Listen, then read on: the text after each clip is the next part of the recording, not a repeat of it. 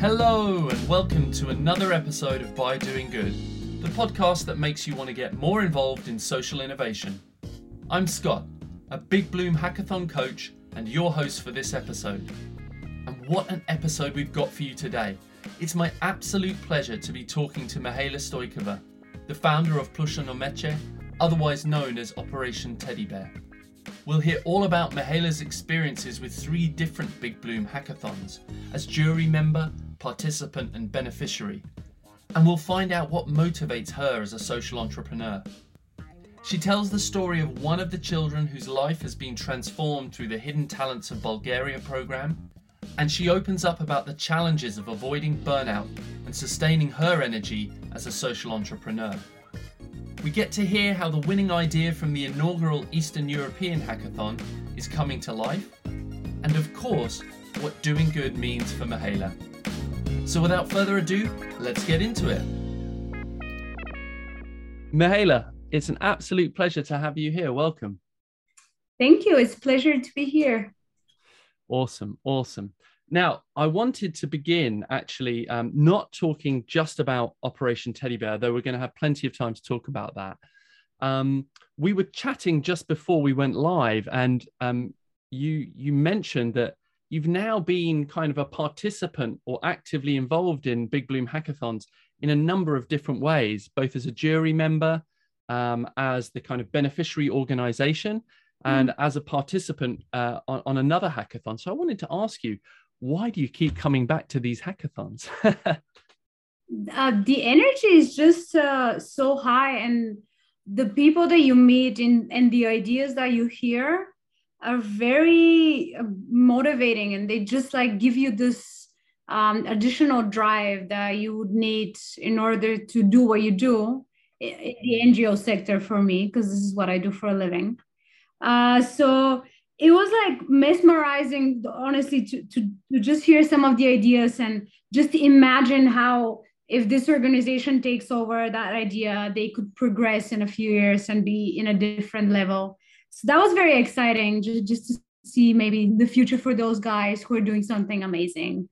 Um, and then to be part of the to be a participant also was it was a very different experience because uh, first i was a part of the jury and um, as a jury member you have to be very focused and you have to think okay what would work? What would be best? Uh, what are things that are not going to work? Um, you have to be very careful with the questions uh, just to get the right um, information that you need then to make a decision or suggestion. But when you're part of the the teams that develop the ideas then you see how much it's very limited time. It's uh, a lot of pressure. You kind of uh, feel like this uh, problem is is yours and you have to fix it. And it's just like this amount of idea going through your head. Is this gonna work? Is that gonna work? Okay let's give her give that person the best solution we can possibly find. And then you have to team up with the other guys who are from like different parts of the world. In the last hackathon i feel like there were at least 10 different countries involved in the process.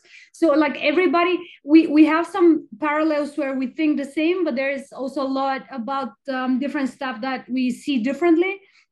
And you have to find the common ground uh, and this is where the coach of the team in in my case that was that was you stands out. And he like kind of makes sure that we can communicate properly that everybody's heard that all the ideas that come are um, like in some way involved in the process but then you like come up come up with the best solution. So it was like oh so this is what the teams were doing when i was first a jury. And it feels like it's not that much of work but it's actually um, a great amount of work in a very limited time. So it's very impressive to be part a participant in a, in a team developing an idea for an ngo mm, that's so interesting. You, you have you had a kind of a deeper level of respect or understanding of the energy that went into creating the ideas yeah yeah and I, love I love the point you raised about um, people coming from so many different countries and people coming from different companies and mm. you know I, I think um, one of the one of the cool things about the hackathon in general and maybe it's something that is a bit harder to find in your day-to-day running of an ngo is a real diversity of thoughts. You know, ideas you might never come up with, right? Yeah. Um, or ideas that culturally would never work in your country. But you know, this kind of really, really broad and strange mix of ideas, Hmm. I think adds a special different element in. And and you know, to some extent, uh, I think everyone that goes away from a hackathon goes away thinking, you know, buzzing in their brain. Oh wow, I'd never have thought of something like that, which I guess is is a really valuable thing.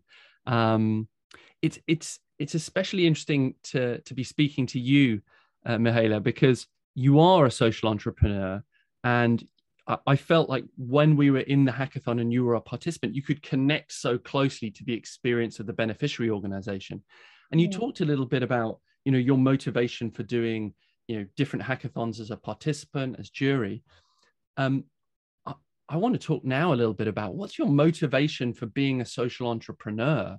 You know what keeps you going? What keeps that energy you know pushing you forward and committing to to what you're involved in Um, well, we, we are based in Bulgaria, and um, it's uh, one of the poorest countries in, in Europe, I, might add, uh, which brings us this challenge that even though there are so many talented kids, um, not all of them have access to what they need in order to kind of follow their path in life.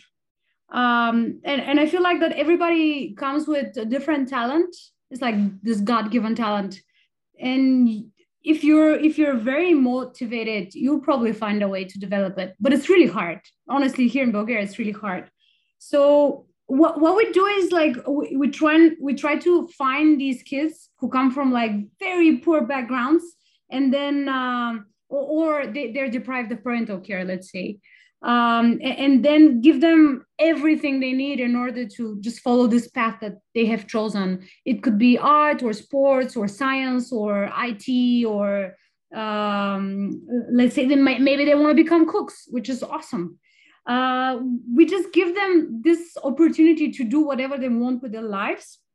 And it's extremely satisfying to see one of those kids actually making it, like getting into university or starting a job or uh, like finding work after they they uh, graduate high school or leave uh, the institutions that they were in, and just like becoming this young adults is if you follow a path of one of the children in the program and especially if it's a if it's a child that has been with us for like a few years not just one it's, it's amazing to see the progress of the way they how they change their way of thinking and how they become more mature. Uh, and all of this is because they have this help of different mentors and different teachers. And we make this happen and it's very very motivating to see like okay this is what happens if we're there and this is what would probably happen if we were not there. So you could actually in a few years you could see sometimes one year but in a usually in a few years you could see the result. And it's like okay i, gave i gave this person their, their means of life. It's like from now on they actually have something to to look forward to and develop a career let's say which not everybody gets the chance to do in life yeah and this is the this is the hidden talents of bulgaria program right? Yeah yeah. Yeah and and um you know you you mentioned it already this incredible journey that that some of these children go on. Mm. you know n- not picking favorites. I'm not asking you to choose any favorites. I know how how that would be totally wrong. But you know is, is there a story you'd love to share with us about anyone that's gone through the program and where they're at now? I'm sure it'd be amazing Uh, to hear. yeah i can actually give you a, a few short ones um, th- we have one university student now. She's second year in uh, Trakia University and she's studying to become a veterinary uh, doctor. Yeah and she comes from um, a poor city. She uh, she was deprived of parental care. We found her as a talented girl uh, in um, like um orphanage. And um, sh- she's one of those girls that even though the environment was not good she would just love reading. And this is something that you don't you don't come across very often if, you pick a child from a poor environment. That's not the first thing that they would do to be honest. So we were very very impressed with her when she um, put her um, documents and applied. And we're like yeah we want to work with this kid and, and get her to university. And she did. She went to university and now she's like struggling and and because there's so much to learn when you're starting veter- veterinary medicine. But she's like giving her best and she's very motivated. And i actually spoke with her yesterday. She was like oh man i have so much to study. And i'm like i know. Just push through. Just push through this you know? It'll be worth it at the end. So she's one of our like very exciting uh, examples of what can happen if you put your mind towards a goal that you desire to achieve it, it's it's an, it's incredible when you think that this is this is somebody who um, has no parents, has very mm. limited life opportunities. He's currently at university studying to be a veterinary surgeon. I mean, it's, yeah. such, it's such a such a huge journey to have gone on already. And I don't mm. think there's any people that go to study veterinary science at university who don't struggle with the workload as well. Like yep. whatever yep. background they came from, right? It's a tough subject. I agree with you. My best friend is um, has studied veterinary medicine, and she I remember her at the end of her studies. She was um underslept and, and like deprived of sleep and, and and depressed and just like going crazy but she made it through she made it through uh so it is true what you say it is yeah. absolutely true um what you know the hidden talents of bulgaria program is not the first your first interaction or your first initiative. What led yeah. you to launch the hidden talents of bulgaria program? Like what you know you had been previously running the operation teddy bear initiative and we'll talk a bit more about that. What what what was still there for you? What made you think right what we actually need to do now is hmm. launch a whole new program right? So what what what was the genesis or the the spark that led to you coming up with the idea for the Hidden Talents of Bulgaria program? Um, it's been an idea that was like being developed for for quite a while until it actually saw um, the the light of day. Um, throughout the other initiative that we have, which this Christmas turns uh, turn turns 15 years. Um, we uh, what we what we do every year around Christmas, and it takes us like roughly three months with a lot of volunteers now because we do it throughout the whole country. Uh, we run a Christmas campaign that um, makes sure that every child from underprivileged background receives a present for Christmas, but not just any present, the present that they wished for. So what we do is like we have volunteers around the whole country who sit down and like run the whole process for the last three months of the year and like uh, compile lists with the names and the age and the gender and the desired present of the child. And then they upload it onto the website. We have a platform for gift giving. And then people from Bulgaria and also Bulgarians around the world, because we also have many, many donors who are like Bulgarians in different parts of the world. They see the lists and then they just choose who, what uh, they want to gift and they go and they buy it. And then with the volunteers, we go around the country and we distribute the presents that were sent to us and uh, in this process of meeting the children and giving the presents ourselves, we started meeting so many talented children in these like institutions and and uh, and homes and uh, daycare centers and so on. That we were like, okay, there, there is this need that nobody nobody is taking care of, and maybe we can do this. Maybe we can help out with the development of uh, development of talents and and just giving them this chance in life, the future. So it, it took a few years to, to, to, to develop it, but just these meetings with the kids one on one and and hearing their stories and they would run up to you after they've opened the present they were like oh look I, I drew this or i wrote this or i i can i can do things with my hands like create let's say clay something. And you're like wow you did this by yourself? Like who taught you? And then you you kind of get a glimpse of their life for a moment and, and you're thinking when I, for example when i was a teenager i had access to everything like if i wanted to study music and play the guitar my parents would pay for it but these kids they don't they don't have that and why don't they have that what stops us from from helping them out Mm, I love that idea. What and, and indeed, what stops um, people from realizing their talent? You know, from mm-hmm. from actually being able to gift their talent to the rest of the world. God, that's amazing. And you said it was in development for for a number of years. You know, as an idea, what were some of the challenges you had to face, kind of getting that from this amazing moment where you thought, actually, there's a real problem here. We could do something about it, through to being a real program because this is a this is a very involved program as well. There's mm. psychologists involved. I know yeah, there's yeah. the mentors play a really like hands-on role, very regularly meeting with each of the kids. Like, yeah. what were some of the challenges you faced from turning that from idea to reality? Um, well, first we were thinking, who exactly is our target group? Who who are we going to help out? And then, uh, of course, funding because we've been running the Christmas operations for like quite a while. I think it was at least seven years when we decided that we we're going to do the mentoring program. But the Christmas campaign, we did not use any money. Like we ran it with no funds. It was absolutely uh, only volunteers and, and no money required. We just need donors to send us the gifts, and that's it. And then with the mentoring program, you sit down and you create a budget, and you're like, okay, if I want to start with 10 kids, and I want to pay for their uh, tutors.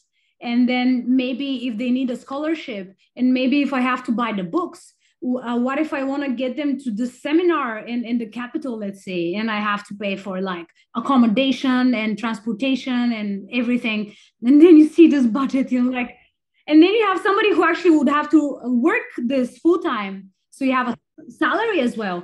And you're like, how am I going to find this money? well, look, uh, you you've asked the question. Now, now we want to hear the answer. Right? How you know? You mentioned like sitting down, you know, creating this budget. Was that one of your?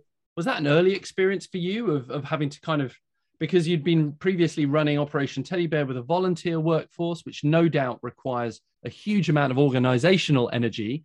Um, but as you said, not so much of a budgeting and mm. you know, where do you even begin with that process? Well, honestly, I'll give you a short story. We were really blessed here because the, I accidentally met a guy who was part of this um, group of traveling um, working people. Like they they pay some tuition fee and they uh, for two years they travel around different countries and each month they work in a different place. Uh, and these people as a group have had collectively decided that in each country that they would go to they would create a hackathon for an ngo and they actually chose our ngo and in 48 hours of a hackathon with like different experts um, coming to, to help us out they created for us the website, the logo, a budget, fundraising page, video for the fundraising page, marketing strategy, like everything we needed they created it in 48 hours. So the process was was very intense but we got every the whole package we got in like just like two days. Oh, it was crazy. That's incredible. And also now i now i can i'm kind of learning even more why the hackathon model is so dear to your heart right? It it's uh, is. A- yeah that is one of the reasons. So so we had these experts coming like doing this for absolutely free in person. I was there with like we had uh, in this place like, like five different tables with five different teams and one team is um, front end back end uh, development of the website. Then you have like the marketing strategy and budgeting. Then you have like designers for the logo and then you have somebody else doing the fundraising page and the video. And like they were all just doing this because they believed in what we did. And it was also just so much fun being there on ground and and just creating this magic for something that after that nobody knew but it took off and just like exploded. And and now we're doing so much with the christmas campaign and the mentoring program is like in the mentoring program for the past five years we've we've worked with a total of 37 kids. And we have eight of them were accepted to university two of them had their own um, exhibition in like in, in in the capital and another city. They sold all of their paintings. Oh uh, wow. yeah so there's so many things happen just from these 48 hours. And nobody would like imagine that happening but it did. And this is just the beginning. I love that. I lo- and, and you've invited you've invited the question, so so I'm interested. What's next? If this is just the beginning, like what is the aspiration? You know, both with Operation Teddy Bear, the Christmas campaign, mm. and with hmm. the Hidden Talents of Bulgaria program, and perhaps you know, just maybe, are there other programs or other types of operation that you want to run as well? Um, we really want to just expand the mentoring program and and make sure that uh, this information that this exists and and you can apply to it if you're talented and you don't have the means but you have the desire and motivation to do something with your life. This this experience is is there and, and you can apply for it and you can it's within your reach. So we want to get into like the very small cities and and villages and and uh, we want the kids there to know that if they want and if like they are um, a good fit for us like if they're deprived of parental care or they are just struggling financially there is somebody like us and, and our partners that are there to help. We want to expand and uh, this year we're working with 12 kids and um, we have three currently three students. And hopefully by let's say one or two years we want to double the number of, of current kids in the program.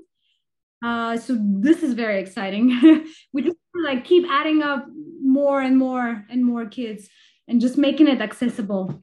And look this this this raises a really cool area uh, that's that's close to the heart of all social entrepreneurs that i've spoken to which is creating a sustainable business model right? Mm-hmm. having a way that you know you're not permanently uh, reliant on uh, a 48 hour hackathon or um, or or a big uh, grant funding donation or something like that. And and I know that actually with um, with Operation Teddy Bear, um, uh, there's some really interesting ways you've decided to build the funding around. You know, there's the Golden mm-hmm. Circle, and obviously there's this donation and volunteer basis. And I'm I'm curious, you know, um, to hear about how the funding um, operation is working so far and, and how you want to take it to that next level you know how do you want to scale it you know in terms of the funding? What we are striving to do in, in the next few years is actually um, expand the team a little bit because right now everything that I like I'm describing it's it's ran mostly by two people myself and and my colleague. So we want to add one more person to the team who develop like the the, the product development because we started a few years ago um, creating products with a cause and selling them to to like our followers and and people who like what we do.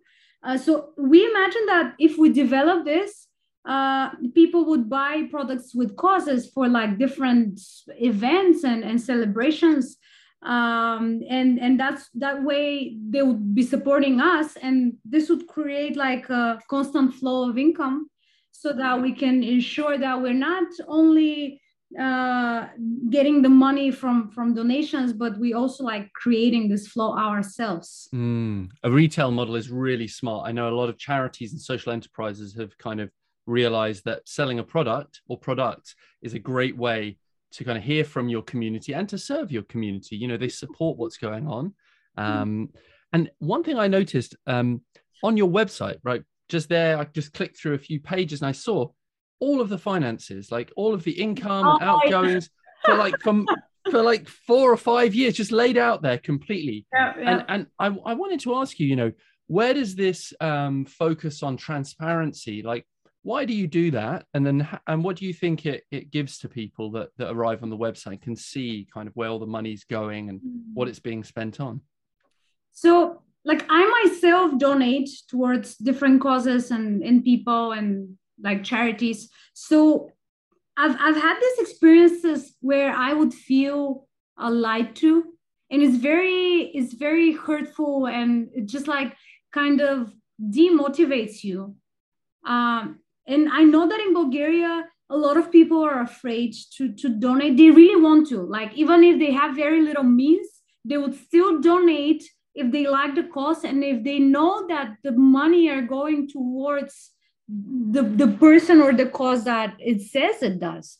So to me like i'm actually very proud with this part of the website because i do it myself. It's my idea. And like every couple of months i sit down and i just update everything and i'm like okay like we have nothing to hide. Like all of all of the money that we receive and everything that we spend i know exactly where it's going. We have nothing to hide. People can sit down look through through our expenses and, and what we receive. And they can have this feeling okay like these people are serious. They're, they're doing like serious stuff and they know the value of, of transparency and just honesty and honesty this is this is the way that we can operate with the ngo sector. This is your go-to like you have to start from there building honesty and, and transparency. Otherwise I, I, I don't feel you you can you can do this for a long time. I I think you're absolutely right. And you know i'm just conscious how few not-for-profits and charities i've come across that are as transparent as mm-hmm. operation teddy bear is. So you know just really really interested to see that. Um i'm curious a little bit about you Mihaela like what you know you, you talked about being one of two people doing everything pretty much. Obviously an army of volunteers involved at different times. What's the average week like for you running these two really kind of full on parts of your not for profit? Well, the, the problem with people who run an, an NGO eh, or, or work for an NGO is that we really want to, we have so many ideas and we're like, okay, let's do them all. and then you realize eh, in, in a couple of months or a year or two, you cannot do them all. so this is very challenging because we have so many good ideas. But just like you don't have enough time and er- energy to do everything. So at some point, you just learn this hard lesson that you have to prioritize and maybe put aside some of the ideas for later when, let's say, you have more volunteers or the team is bigger. So the weeks used to be very like hectic and and and tiring. And there was a year or two that I didn't I didn't use my weekends. Like I had no weekends. And then once in a blue moon I would have like this Saturday or or, or Sunday free. And I'm like, I do not know how to operate during what do people do during weekends? And I would like post on Facebook, guys, I am free. It's Saturday. Give me ideas. I don't like even the feeling is weird. Why am I free? I should be doing something. And like this is a you know I was ch- I was laughing to myself as you said that, right? Because it is a really funny idea that the weekend comes on and you're just thinking like, what am I even meant to do with the weekend? but burnout is a real thing, right? It, especially it, regular entrepreneurs burn out, you know, and mm. social entrepreneurs, I feel, are almost more likely to burn out because the cause that they're serving is so dear to their heart, and you know they see the positive impact that they're having in the world, and the idea of not doing more is really hard. What have you done to kind of you know balance driving forward your not for profit you know putting your energy towards these amazing stories you're talking about and also trying to do that sustainably you know for your energy and not burning out right? Well honestly um I, I what i saw is that i just push push push and then at some point i, I just like die. I can i i have i cannot operate. Like i shut down. And then but when i shut down i shut down for a week. Like i can't work for a week. And then all of this time that i thought i've gained i lose so it's like this is not sustainable. You just have to come up with, with another way. Just be like the normal people and take your weekends. Don't check your emails in the middle of the night. And like have a life because then if, if you if you're not healthy then you can't really help anybody else.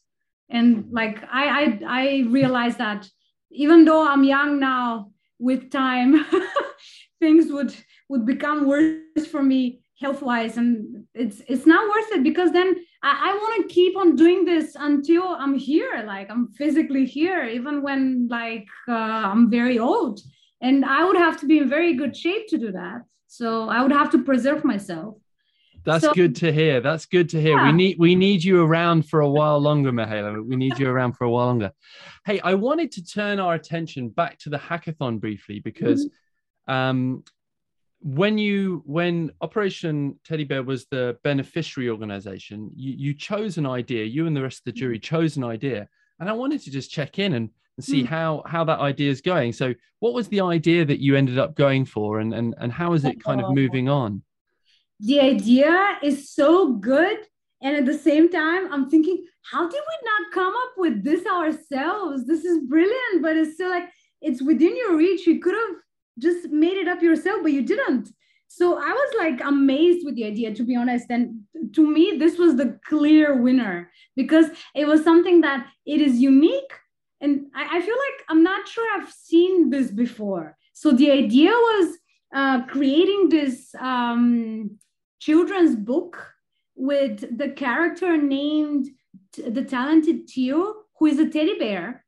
But actually, the book, the, this children's book, tells the story of one of our actual children in the program. And we've already talked to the first child that we want to write about.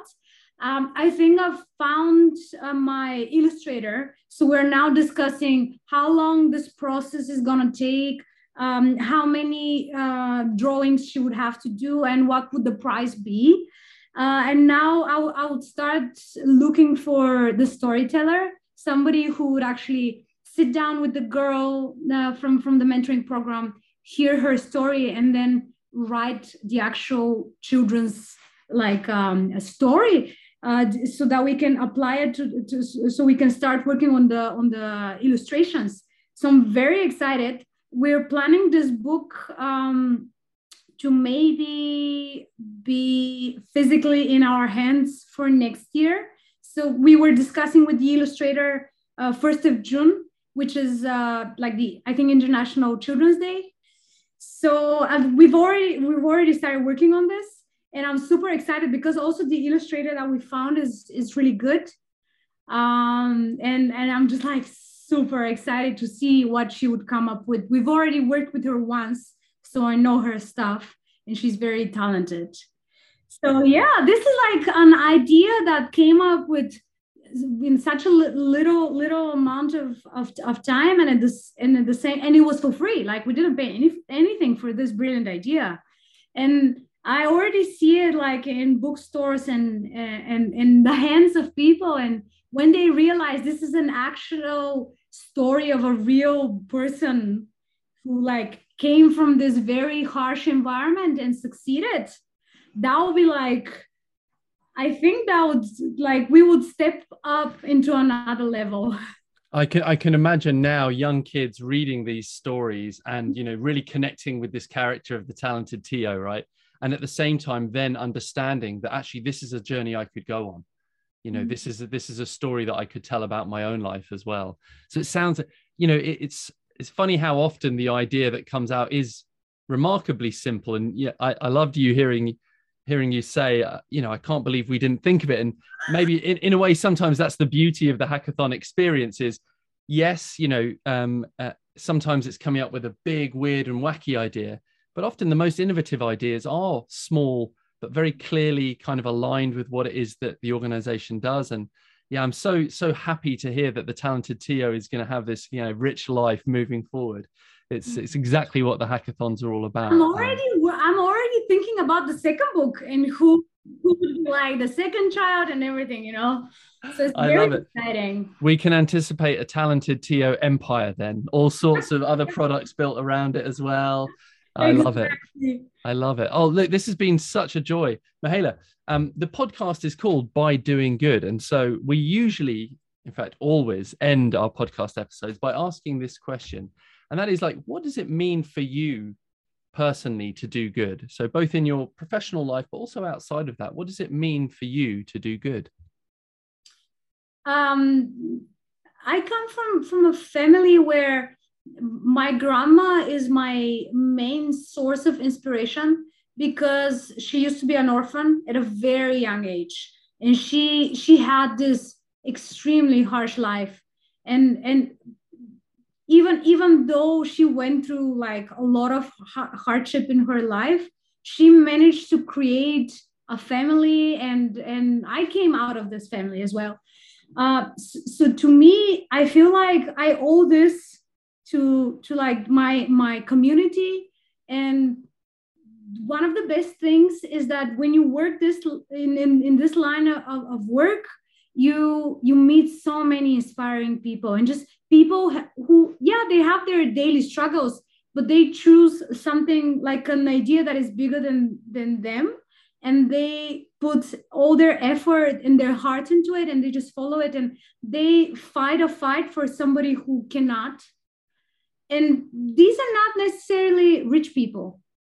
So like i feel it's i owe this to, to my community but at the, at the same time it gives me so much it gives me purpose it gives me drive it gives me a reason to wake up in the morning and just exist Amazing. I can feel the energy coming through the screen at me now.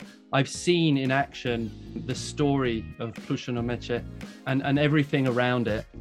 I can't wait to see more of the talented Tio and to hear more about the work that Operation Teddy Bear does, especially the Hidden Talents of Bulgaria program. Mihaela, thank you so much. It's been an absolute pleasure to catch up with you. This was wonderful, Scott. Thank you. If listening to Mihaela today has stoked your curiosity and you want to find out more about Big Bloom or participate in any of the hackathons organised by them, head to www.bigbloom.org. We always welcome anyone looking to get involved in social innovation. And if you've enjoyed this episode and want to make sure you tune in for more interviews with inspiring social entrepreneurs, please subscribe to the podcast and consider giving us a shiny five star review.